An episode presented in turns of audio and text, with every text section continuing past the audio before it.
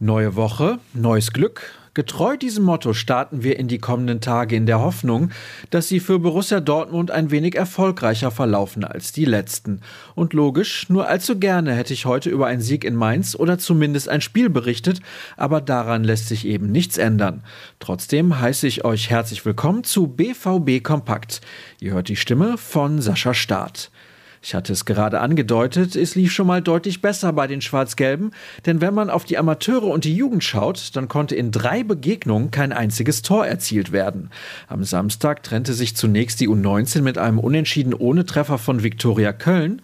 Ein paar Stunden später unterlagen die Amateure zu Hause mit 0 zu 1 gegen Türkgücü München und boten dabei eine ihrer schlechteren Vorstellungen der Saison. Und gestern, da legte die U17 sozusagen nach. Beim Nachwuchs des Wuppertaler SV reichte es nur zu einem torlosen Remis.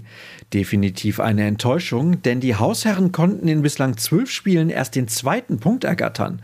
Schon im März scheint der Zug in Richtung Meisterschaft abgefahren. Als Vierter beträgt der Rückstand auf das Spitzenduo aus Gelsenkirchen und aus Mönchengladbach bereits acht bzw. sieben Punkte. Wahrscheinlich zu viel des Guten.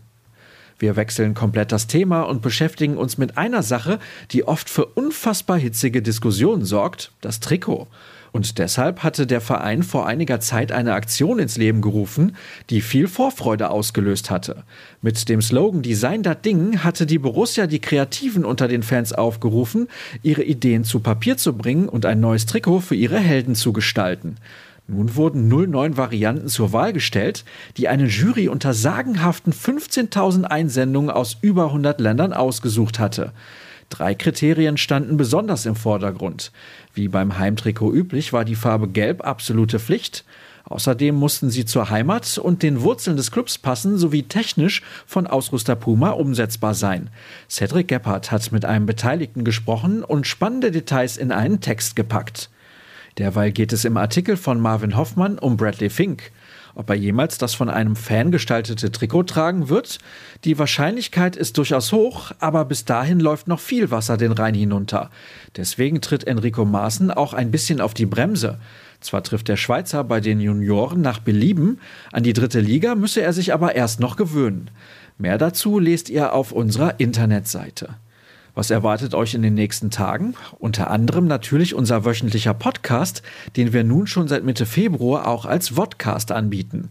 An dieser Stelle möchte ich mich bei euch recht herzlich bedanken, denn sicher werden einige von euch treue Begleiter dieses Formats sein und die rege Beteiligung bei den Hörerfragen ist wirklich einmalig.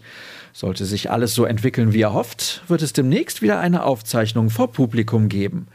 Und mit diesem Versprechen verabschiede ich mich von euch, jedenfalls für den Moment, aber nicht ohne die klassischen Hinweise, angefangen mit dem auf ruhrnachrichten.de. Dort findet ihr sämtliche Informationen zu unserem Plus-Abo, das ich wärmstens empfehlen kann. Und folgt uns bitte auf den sozialen Kanälen bei Twitter und Instagram.